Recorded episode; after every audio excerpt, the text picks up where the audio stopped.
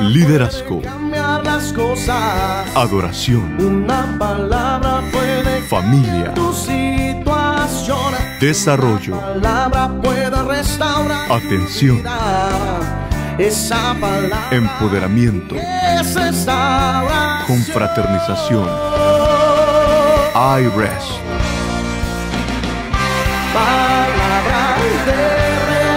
Palabra de restauración, porque una palabra puede cambiar las cosas.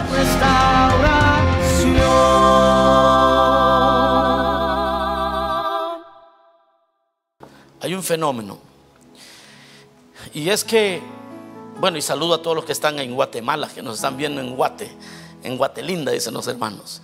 Eh, también hay hermanos que se conectan en México, bueno, en diferentes lugares, en Baicelia, muchos hermanos que están conectados. Eh, quiero, quiero decirles que nos gozamos también con todos ustedes.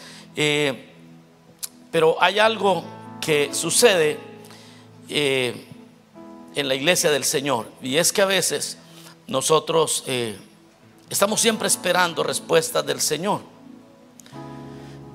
Y en este momento hay personas que están en el hospital con sus hijos enfermos. Hay personas que están viviendo momentos muy oscuros. Y a veces nosotros estamos viviendo los momentos más tristes. Y empezamos a, pedirle al Señor con desesperación. Y a veces no pasa nada. Y, y como que a veces podemos llegar al punto de resentirnos con Dios. Porque queremos que el Señor sea bueno con nosotros. Él es bueno siempre. Pero a veces no responde como nosotros queremos. Sin embargo, hoy el Señor espera que nosotros cambiemos esa, esa perspectiva.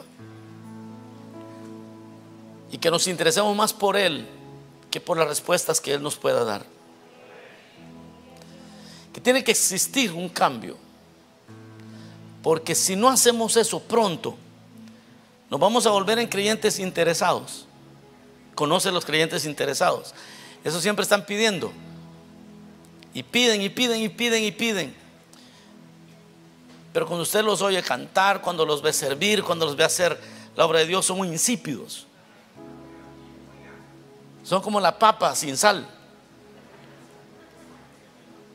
Uy, pero cuando están en necesidad, olvídese. Quisieran que Dios se bajara del trono y corriera a alcanzarlos, a encontrarlos a ellos.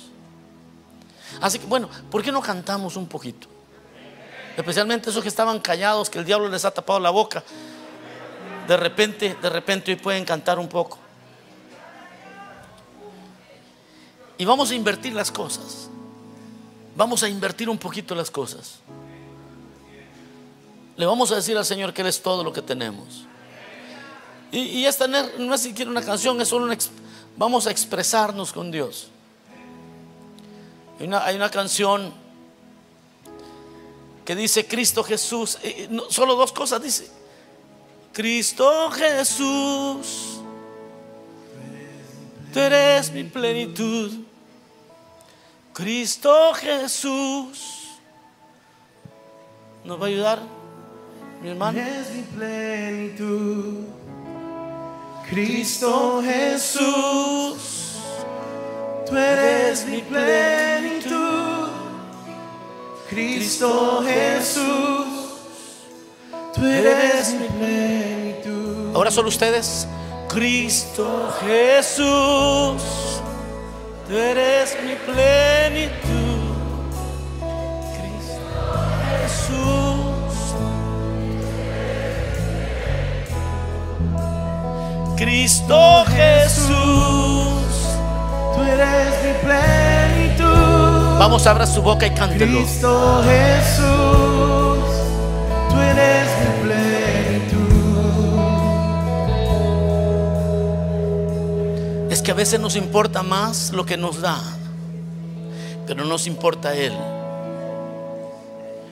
Y hay respuestas que Dios va a comenzar a dar este día, porque las cosas se van a invertir, porque te va a importar Él, te, te conteste o no te conteste. Cristo Jesús, Tú eres mi plenitud. ¿Puedes decirlo? Vamos los servidores, también cantémoslo. Otra vez. Cristo Jesús, tú eres mi plenitud.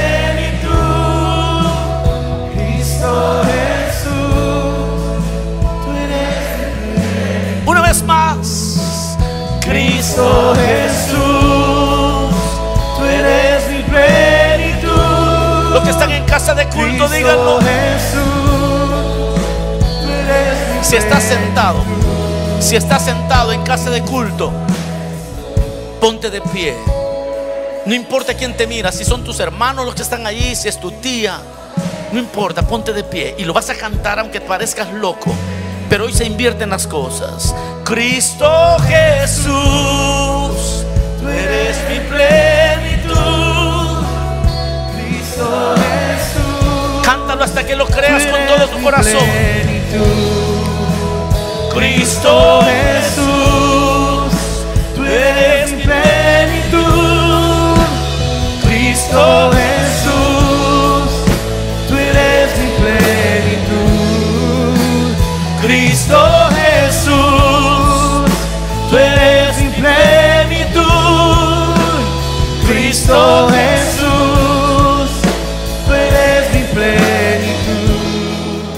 Si te tengo a ti, lo tengo todo. Si te tengo a ti, lo tengo todo. Mi amado, mi tesoro. Fuera de ti, Fuera de ti nada deseo. Señor. Repítelo. Si te tengo a ti, lo tengo todo. Mi amado, mi tesoro. Fuera de ti, nada deseo, Señor. Si te tengo a ti, si te tengo a ti, lo tengo todo. Mi amado, mi tesoro, fuera de ti, nada deseo, Señor. Si te tengo a ti, si te tengo a ti, nada lo tengo todo, mi amado, mi tesoro, fuera de ti, nada deseo, Señor. una vez más. Si te tengo a ti, lo tengo todo. Mi amado, mi tesoro. Fuera de ti, nada deseo, Señor. Si te tengo a ti, lo tengo todo. Mi amado, mi tesoro. Fuera de ti, Nada deseo, Señor.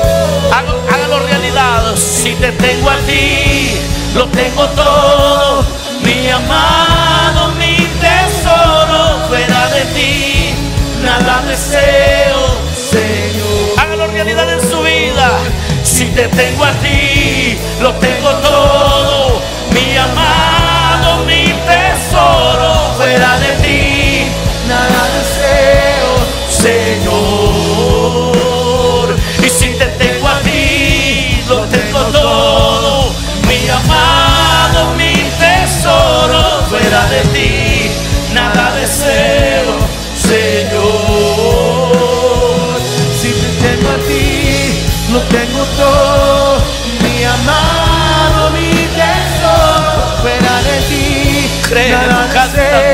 Hay respuestas que Dios te va a dar cuando lo adoras.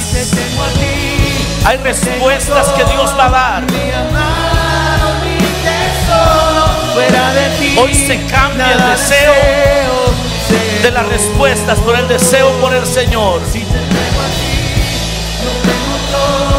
Hoy se cambia el creyente interesado, comienza a adorar al Señor y eso le basta.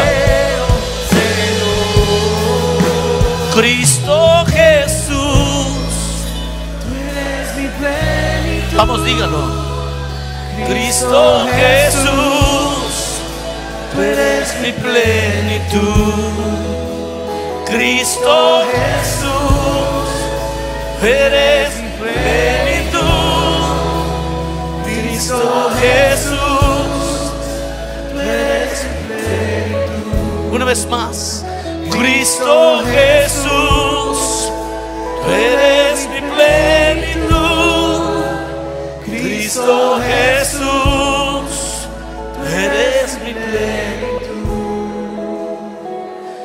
Te tengo a ti, lo tengo todo.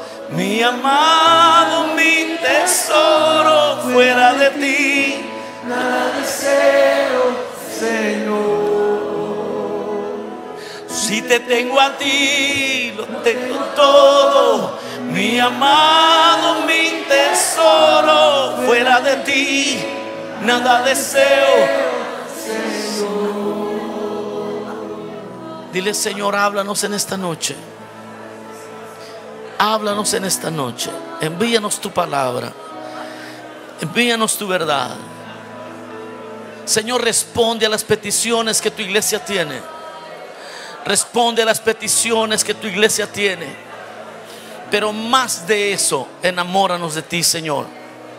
Más de eso, queremos tu presencia.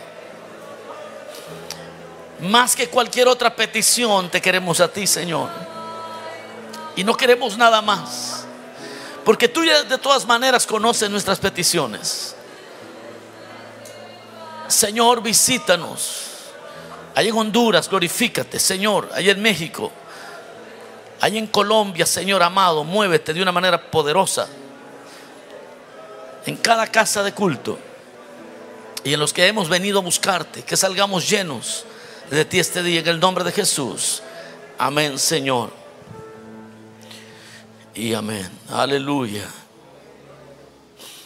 ¿Cuánto nos gozamos, hermanos? De verdad. Dios es maravilloso. Dije, Dios es maravilloso.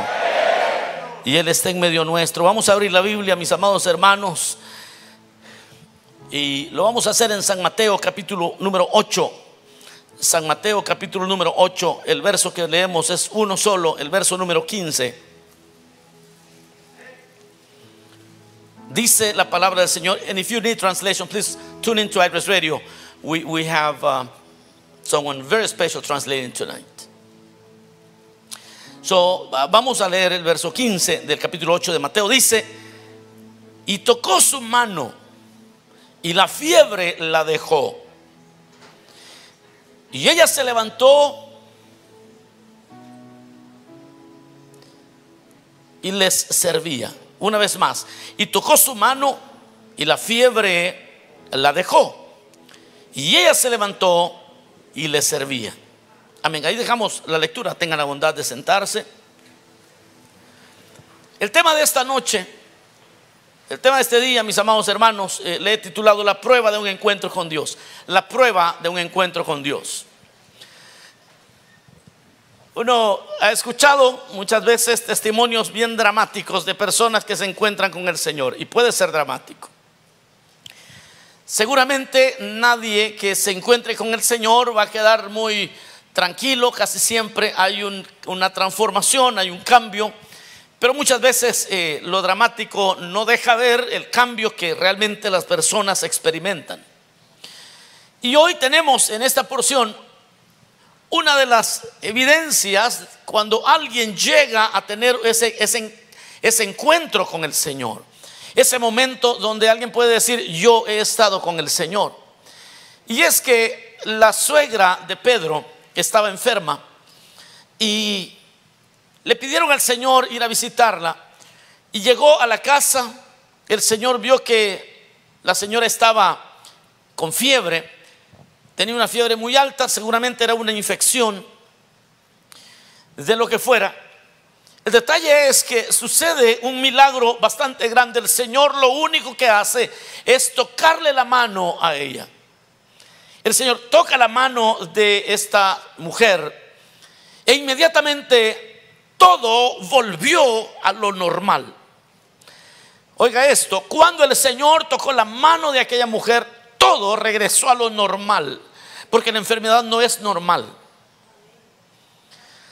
Pero cuando el Señor toca a esta mujer, todo regresa a lo normal.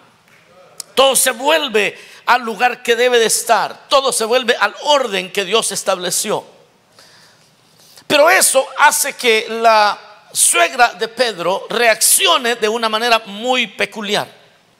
Reacciona haciendo lo que hacen aquellos que se encuentran con el Señor. Inmediatamente dice que la fiebre la dejó. Pero lo interesante es que no solamente la fiebre la dejó, sino que se levantó, ella se levantó, dice, y le servía. ¿Qué es lo que Dios tiene para nosotros este día, mis amados? Realmente el desarrollo eh, apropiado, oiga esto, el desarrollo apropiado de un bebé se mide en longitud y en peso cada cierto tiempo.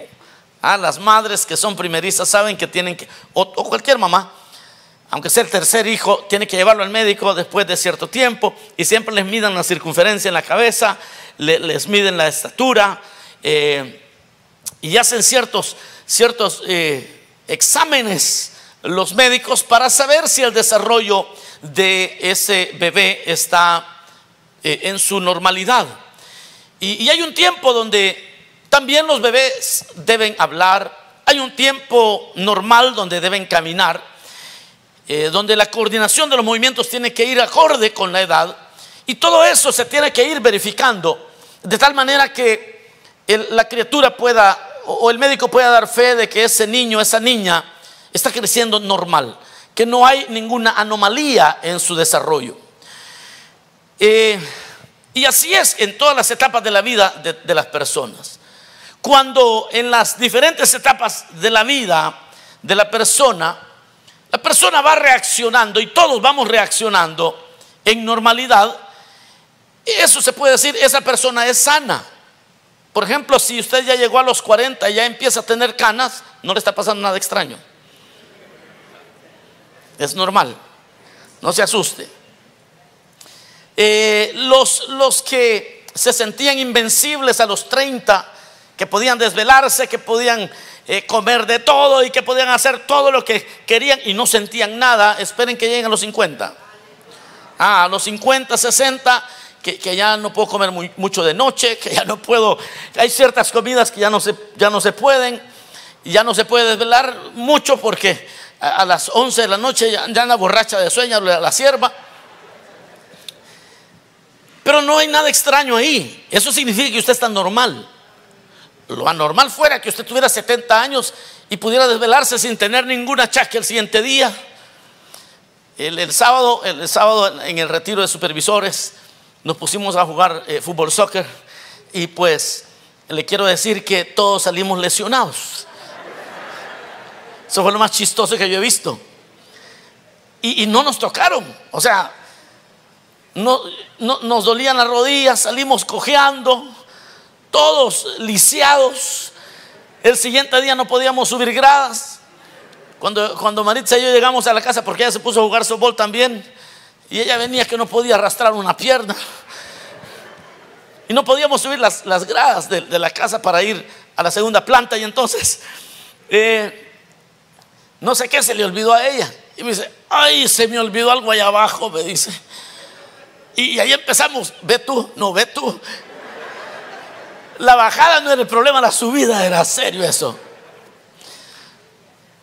Pero igual, en el desarrollo de la persona, eso es normal. Eso es lo normal. No es como cuando usted a los 20 años, hasta dos partidos jugaba el domingo y el lunes estaba como que se no había pasado nada. Eso es normal. Es decir, hay cosas que son normales en la vida. Y en la vida espiritual, la Biblia, hermano, también nos, nos muestra algunas actitudes que son y deben ser normales en el desarrollo del creyente. Cuando alguien nace de nuevo, también necesita ser observado para saber si su desarrollo va bien. Cuando alguien nace de nuevo, hay que estar observando ese nacido de nuevo para saber si es de verdad o viene con anomalías. Uno tiene que ir poniendo atención en su desarrollo.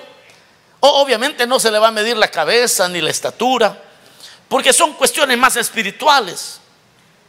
Pablo, eh, o, más bien toda la Biblia nos habla de características que deben ser tomadas en cuenta en el buen desarrollo de la fe en el buen desarrollo de la vida cristiana.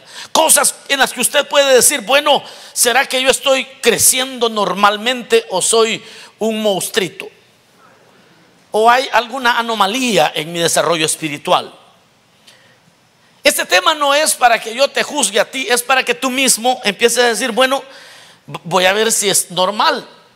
dijo el pastor que humanamente, y no del pastor, sino eh, la vida nos muestra que las canas comienzan a salir ya a los 40, ya se pone blanco el cabello. Pues de la misma manera, espiritualmente hay ciertas marcas que nos muestran si nuestro desarrollo de fe es un desarrollo apropiado. Y Pablo dice en sus cartas que para que alguien sea un ministro, por ejemplo, él dice que no puede ser un neófito. Un neófito no solamente significa que sea nuevo. Un neófito tiene que ver con las experiencias que el creyente va teniendo con el Señor. El día de ayer hablaba yo con un pastor y él me contó unas, unos testimonios que, yo me reía, de, pero con gozo, me, me, gozaba en los testimonios que él me contaba. Porque él me contaba la historia de que, bueno, su, su hermana se casó con un español, ellos viven en España, pero cuando la mamá de él murió, pues e, ellos vinieron y se quedaron un tiempo ahí en El Salvador. Y entonces él tenía un rat, ya ratos orando porque el Señor les dieron un local, porque no tenían local y el que tenían muy pequeño. Pero este hombre, este español es ateo. Y ateo, blasfemo y todas las mañas que usted puede imaginarse. Estaba bien fregado este. Y, llegó y lo maltrataba, pero parte no era que lo maltrataba, sino que eh, Culturalmente se, sabe que los españoles y, hay otros europeos que son muy blunt, que son muy, eso no tienen así, no tienen filtro, pues vaya. Ellos no tienen filtro, dicen las cosas y, les vale. Y eso él lo, resintió mucho. Pero él empezó a orar y dijo, este no me va a sacar de mis casillas, yo me lo voy a ganar para Cristo. Bueno, para hacer la historia corta, él empezó a, tener paciencia, a tener paciencia, hasta que un día este hombre le dijo, caramba, le dijo, tú sí que te pareces a Cristo, le dijo. Es que eh, no, nunca te he visto enojado. Y escuchó acerca de, oh bueno, la casa donde el pastor vivía no era de él. Y vio que los iban a sacar porque la estaban vendiendo. Y le dice a él, ¿y por qué no la compras? Le dice, no tengo dinero. Le dice. Y se quedó callado este hombre. Siguiente día le dijo, yo la voy a comprar, le dijo, y te la voy a regalar. Así que le regaló la casa. Después se dio cuenta, él regresó a España y, le llama un día, el hermano estaba orando por el local, le llama un día y le dice, mira, yo no puedo dormir todas las noches, estoy, tuve una teofanía, le dice. Y él vio cosas como un sueño. Y le dice, yo no sé qué está pasando, pero yo, yo, yo quiero comprar un, lugar para que ustedes prediquen, le dijo. E, estamos hablando de un ateo. Y, el hermano que había estado orando también le dijo, bueno, allí hay un... Mira, le dice, y un edificio que estaba ahí, ¿por qué no vas a preguntar? Él fue a preguntar pero eh, al pastor no le gustaba muy pequeñito y dijo, eh, no. Y entonces dijo, mira, ese ni siquiera está de venta, le dijo. Pero hemos ido a ver otros, porque ya el, pastor Pilas, hemos ido a ver otros y ya le dijo cómo estaba la cosa. Bueno, para hacerle otra vez corta la historia, también tienen local ya. Este señor es un empresario. Y él le dice, y cuando yo llegue allá, quiero que tú hagas esa ceremonia donde oran para que uno se entregue a Cristo pero quiero que tú ores por mí.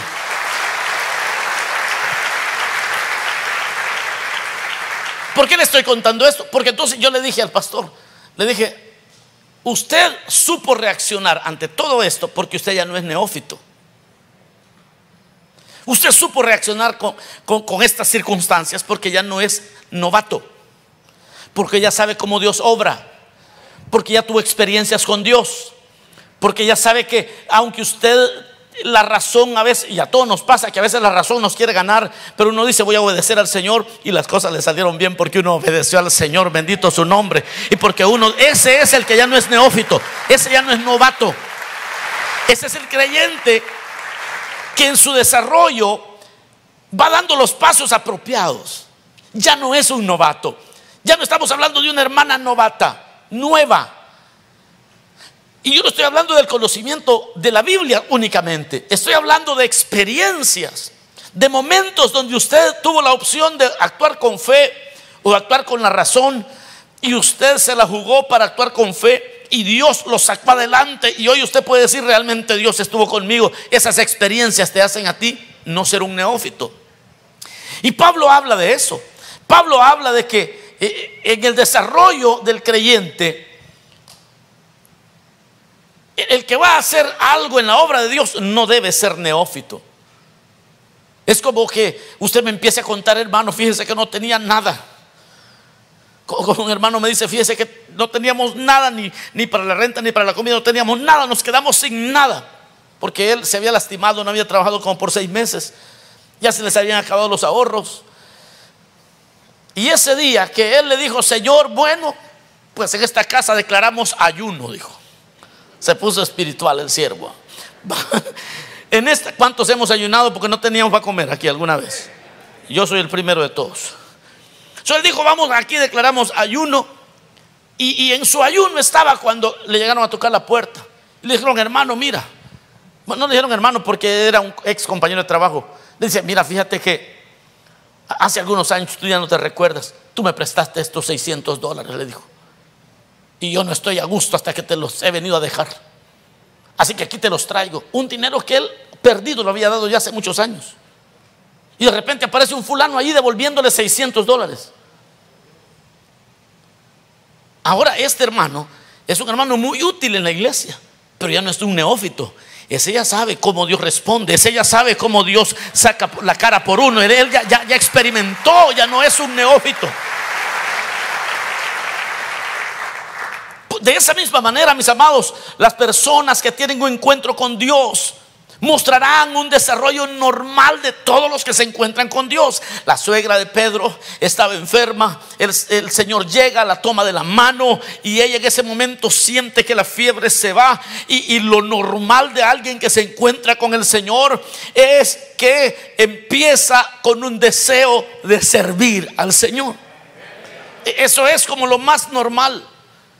El Señor le dijo a una, a Simón le dijo, mira, el que mucho, el que al que mucho se le perdona, mucho ama. Es decir, ese deseo de servirle al Señor es el resultado del amor que nosotros sentimos por aquel que nos ha redimido, por aquel que nos ha salvado.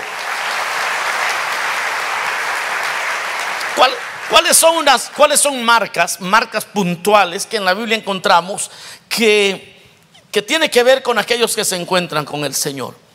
Dejemos a un lado lo dramático ay hermano, fíjese que yo soñé o yo tuve una experiencia que me encontré, lo vi al Señor en un sueño. Que bueno, vamos a dejarlo a un lado. El resultado, uno de los resultados, es el deseo de aprender la palabra de Dios.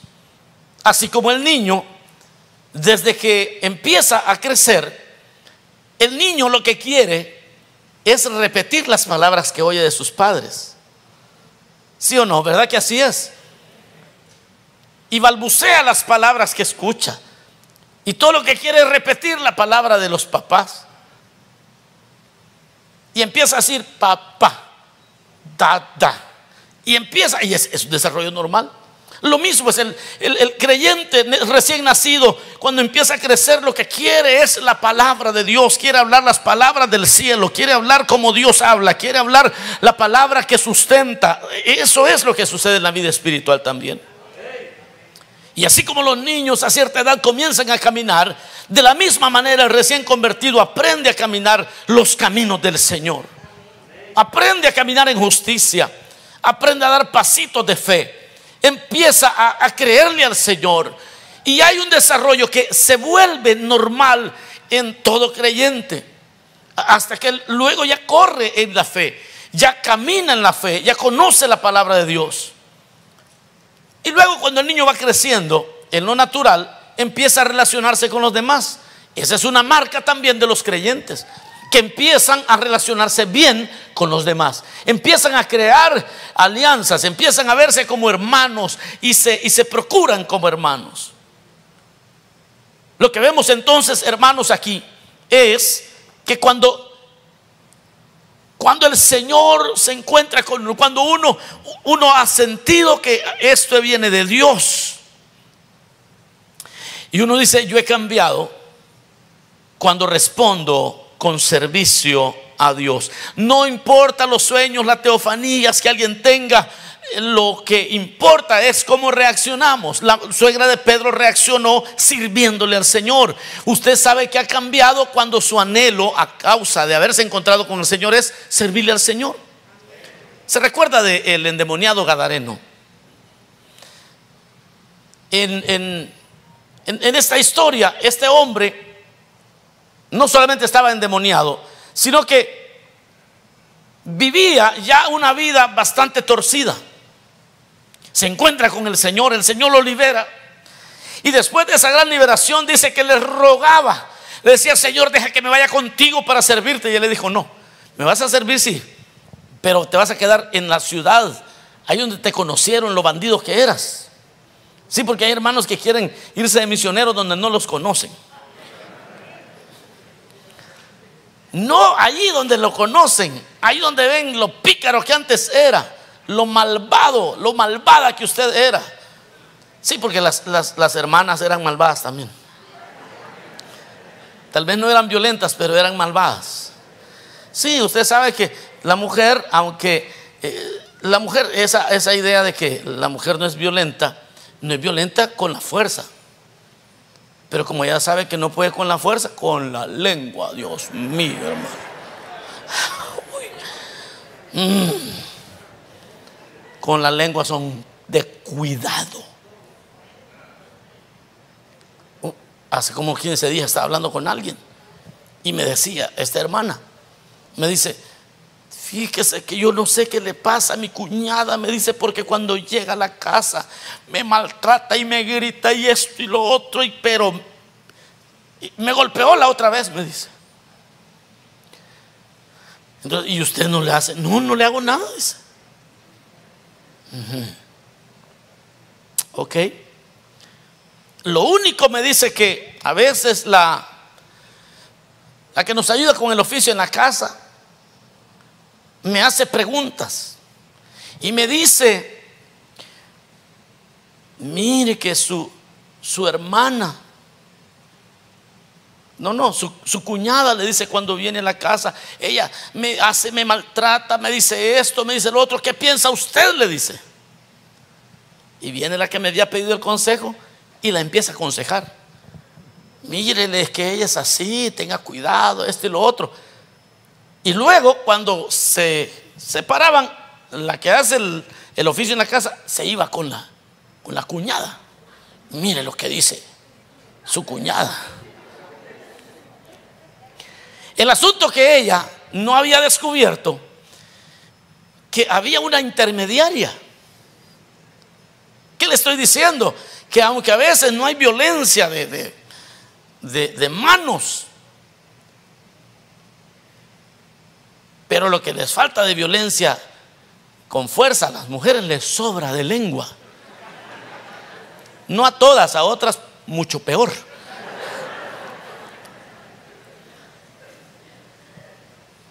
El punto, hermanos, al que les quiero llevar es que aquellos, aquellos que, aquellos que son cambiados por el Señor, a los que son tocados por el Señor, ese cambio no, no, no se logra ver de otra manera sino con el servicio al Señor. El endemoniado Gadareno regresa donde lo conocían, con la gente que lo conocía. Y ahí llegó a predicar, le predicó a 10 ciudades. En Decápolis dice la palabra que él llegó a predicar y se ganó ciudades enteras. Porque aquellos que se encuentran con el Señor, la evidencia es que sirven al Señor. Si me encontré con Cristo, le, voy a servir para siempre. Eso es lo que vemos en la Biblia. Debo, debo de preocuparme, por lo tanto, encontrarme con Él cotidianamente para ser útil al Señor.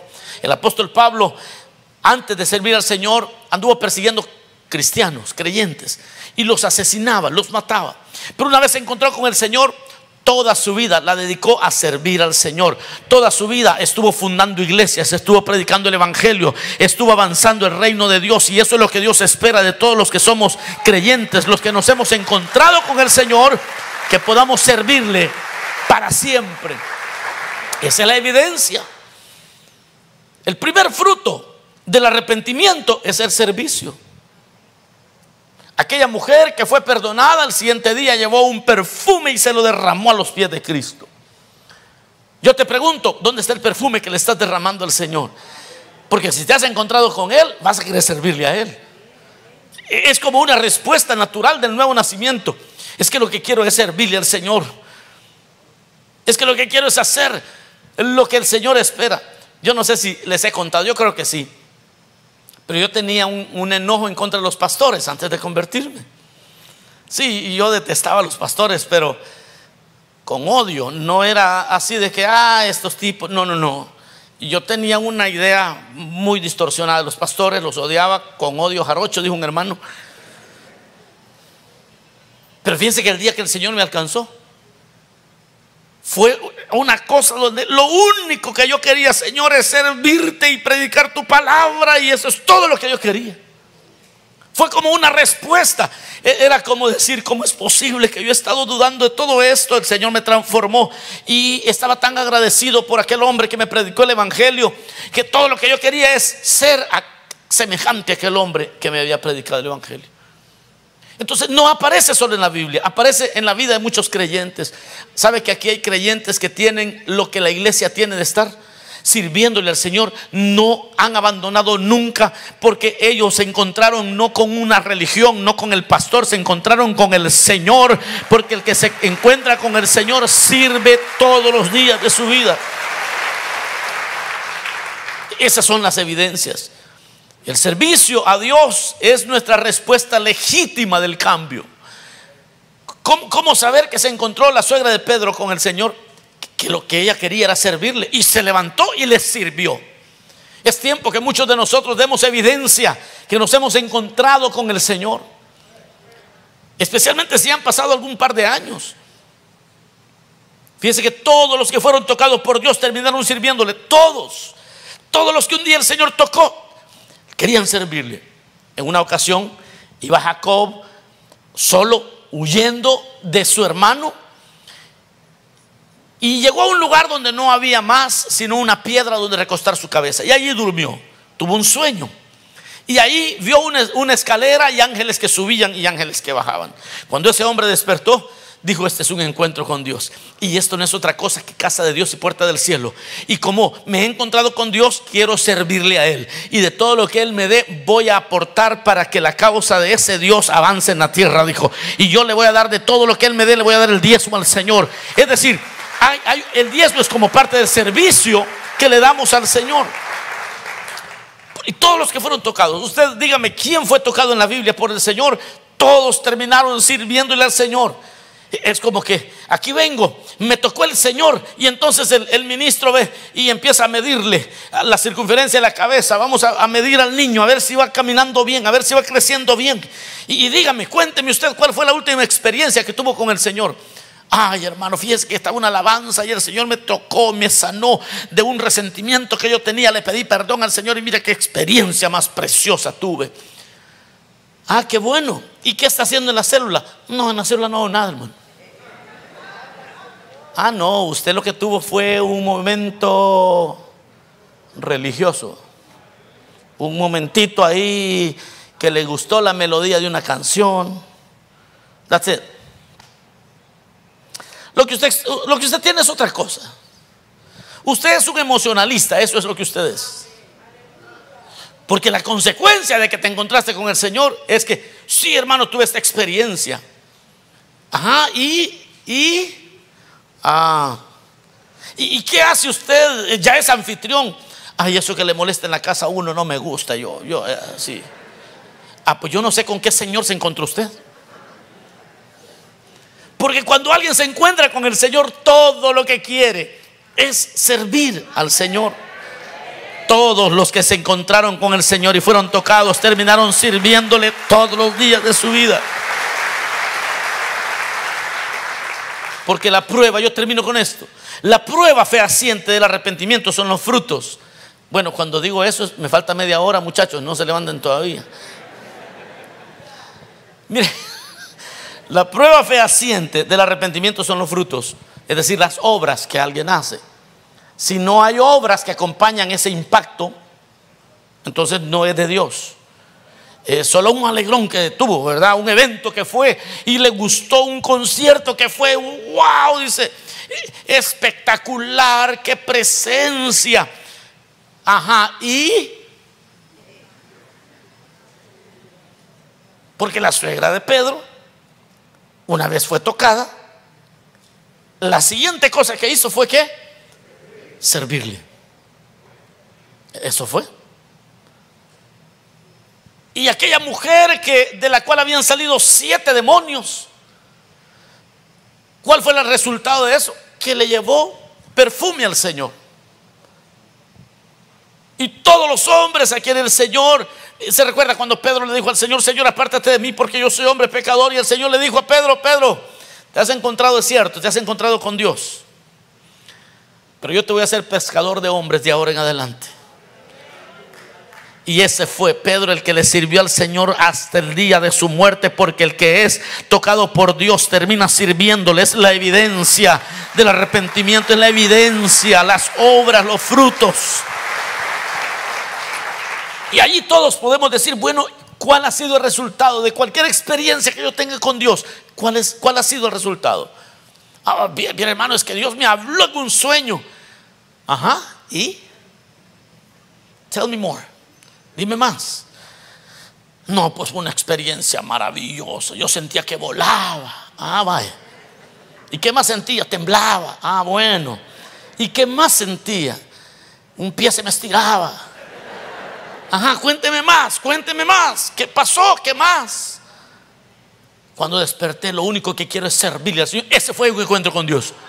That's. E-, ese fue un encuentro con Dios. Es que mire, yo estuve en una reunión y la presencia de Dios cayó y fue una gloria tremenda. El Señor me ministró. Y, y yo quiero ir a predicarle a los que nunca han oído, pastor. Este es encuentro con Dios. Hermano, yo quiero aprender más de la Biblia. Este es encuentro con Dios. Hermano, yo lo quiero, quiero renunciar a todas mis mañas. Yo quiero honrar al Señor. Quiero practicar la ética cristiana. Quiero vivir para Dios. Ah, pues te encontraste con el de verdad. Te, te has encontrado con el de verdad. Te has encontrado no con una religión, te encontraste con el vivo Dios, el Dios que vive y permanece para siempre, con el que, que nos cambia la vida. Aleluya. Esa es la evidencia. No existen muchas evidencias, hermanos. Esa es como la más palpable. Esa es la más palpable. El servicio a Dios. Los que servimos y muchas veces nos sentimos desanimados, necesitamos entonces un encuentro con Dios. Muchos creyentes empezaron bien con una gran experiencia, pero, pero a veces los veo desanimados y a veces ya no tienen el mismo brillo y a veces no tienen la misma pasión yo les aconsejo, busquen otra vez encontrarse con el Señor, no importa cómo sea, quizás en oración, quizás en la lectura, pero anhelen, pidan, díganle al hermano, quiero gozarme un rato y quiero adorar y, que nadie me distraiga. Yo quiero volver a, sentir los ríos de agua viva porque me estoy secando y yo quiero seguir sirviendo con el mismo ímpetu, con la misma fuerza. Necesitamos encontrarnos otra vez. Cuando Pablo una vez iba en una embarcación, él ya se veía muerto. Es más, por 14 días no habían comido. Pero dice la Biblia que un día se levantó, hermano, se levantó con fuerza. Y les dijo a todos, muchachos, agarró un pedazo de pan, empezó a repartirles pan. Coman, les dijo. ¿Cómo que coman si ya nos vamos a morir? No, es que anoche me encontré con el Señor. Y me ha dicho, que no, la nave se va a perder, pero ninguno de ustedes se va a perder. Y, me ha dicho, y se me encontré con él, y empezó a servirles a ellos. Y le sirvió antes del naufragio, durante el naufragio y después del naufragio. Y siguió sirviéndole al Señor el apóstol. Muchas veces nosotros estamos cansados. Decimos, ay hermano, después de la pandemia ya ni ganas de presentarme al privilegio me dan. Usted necesita que el ángel de Dios se le aparezca en la noche otra vez para que se levante dispuesto a servirle al Señor y a sus hermanos con todo el corazón. Anhelemos, anhelemos servir al Señor. Mire hermano. Pronto, pronto vamos a estar dando aplicaciones para nuevos servidores, pero oiga esto, los que somos servidores no debemos animar a nadie a servir al Señor. Debemos de animarles a encontrarse con Dios. No se trata de animar a que sirva, se trata que se encuentre con Dios. Es que usted tiene que tener una experiencia poderosa con Dios. Porque aquel que ya se encontró con Dios solito va a tener ganas de servir. Solita va a andar como que es una loca queriendo servirle al Señor. Y ahí es donde uno se da cuenta. Cuando Moisés bajó del, del, monte de recibir la ley, dice la Biblia que su rostro resplandecía. Había estado con el Señor. Y Moisés pudo servirle al Señor durante 40 años, hasta el día de su muerte. Porque se había encontrado con el Dios verdadero. ¿Cómo está tu vigor espiritual? ¿Cuál fue la última experiencia que tuviste? ¿Cuándo te visitó el Señor la última vez? El resultado de esa visita debe ser un fuego ardiente por servirle, por ganar almas, por avanzar el reino, por hacer cosas extraordinarias para el Señor. No es sencillamente contar como esa gente dice, mira hermano, yo soñé, el Señor me llevó hasta, hasta el tercer cielo y después me llevó al infierno y después esto y lo otro. Y, y, pues nomás quería contarle qué extraordinario está ese asunto. No, yo he visto mejores películas. No, para eso están unas series de Netflix muy poderosas, están mejor. Pero el que se encuentra con el Señor Ay, ese no puede ser igual. Lo único que quiere, y, y, si no le dan chance en la iglesia, de todos modos sirve. Le sirve a sus compañeros de trabajo, sirve en su casa, siempre está hablando del Señor, está orando, está orando por, por el pastor, está orando por los diáconos, está orando. Y dice, no, no, no tengo uniforme ahorita, hermano, pero me encontré con el Señor y soy un intercesor en esta iglesia y estoy clamando al Señor siempre. Y esta es la carga que yo tengo. Bendito el Señor para siempre. Esa es la prueba de un encuentro con Dios, tu servicio. Tu servicio es la prueba de que te has encontrado no con el nombre de una iglesia, sino con el Dios del cielo. Vamos a orar, cerremos nuestros ojos, digámosle Señor, gracias. Gracias por tu palabra, gracias por este, por este mensaje que hoy nos has traído. Porque hoy podemos examinarnos y podemos movernos en la dirección correcta. Señor, hoy tenemos la oportunidad de enderezar nuestro caminar. Y si no estamos teniendo experiencias contigo, hoy podemos comenzar de nuevo, Señor. Hoy podemos comenzar de nuevo. Y si hemos perdido el vigor, nos regresamos al camino hoy, Señor. Y si hemos perdido la fuerza, te vamos a buscar hasta encontrar otra vez ese fuego espiritual que en otro tiempo tú nos diste. Señor, yo oro por aquellos que nunca se han encontrado contigo. Aquellos que nunca han sentido el cambio de encontrarse contigo. Yo quiero preguntar rápidamente en medio nuestro, ¿habrá alguien que nunca se ha encontrado con el Señor? No sabe el efecto que tiene encontrarse con el Señor. Hoy puedes encontrarte con Él. Hoy puedes darle la vida al Señor. ¿Habrá alguien aquí que necesite aceptar a Cristo o reconciliarse con el Señor inmediatamente póngase de pie donde usted está. Vamos a orar por usted. Si usted quiere entregarse a Cristo, o quizá fue creyente y quiere reconciliarse, este es el momento de reconciliarse con Él, de ponerse a cuentas con Él. Póngase de pie, vamos a orar por usted. Allí en casa de culto puede hacerlo también. Y si usted no está en un lugar donde hay más hermanos, está solo en su casa, puede llamarnos al 818-654-5600 para orar por usted. Pero si hay personas aquí que necesiten aceptar a Cristo o reconciliarse, vamos hoy a orar por usted. Hay una persona que está viniendo y vamos a orar. ¿Habrá alguien más que se una? Dios le bendiga. Vamos a orar por usted. Venga. Póngase de rodillas acá. Vamos a orar. Aquí hay una hermana que le va a estar ayudando. Excelente. Vamos a orar. Aquí hay otra persona. Vamos. ¿Quién más? Póngase de pie. Dígale al Señor. Dígale al Señor, Señor, yo, yo quiero tener ese encuentro contigo. Yo quiero, me vuelvo a ti, me reconcilio contigo. Quizás te habías alejado y antes servías al Señor, pero te has alejado. Hoy puedes volver. Reconcíliate con el Señor, te está llamando Él. Vamos a orar por ti. El que se encuentra con el Señor nunca vuelve a ser el mismo, nunca vuelve a ser la misma. Voy a hacer la última invitación. Si quieres venir, hazlo ahora mismo. El tiempo es muy, muy corto, pero hoy puedes venir a Cristo. Él te está llamando.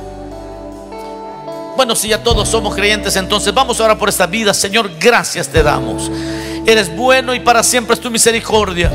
Señor amado, los que se encuentran contigo nunca vuelven a ser los mismos y se vuelven en grandes servidores tuyos. Te ruego, Señor, que hoy pueda revelarte a la vida de estas personas aquí al frente. Perdona sus pecados, límpiales en tu preciosa sangre y dales una vida nueva. Y que de ahora en adelante, Señor, su sueño sea ser útil, útiles para ti, Señor. Ser útiles para lo que tú tienes para ellos. Y oro también por los servidores de esta iglesia, Señor. Oro por el pueblo en general, por todos los creyentes que en su desarrollo no están dando los pasos que tú esperas que demos. Revélate a ellos en los sueños, revélate en profecía, revélate a ellos en predicaciones, muéstrales por tu palabra aquello que tú anhelas de ellos. En el nombre de Jesús. Gracias Señor. Amén. Y amén.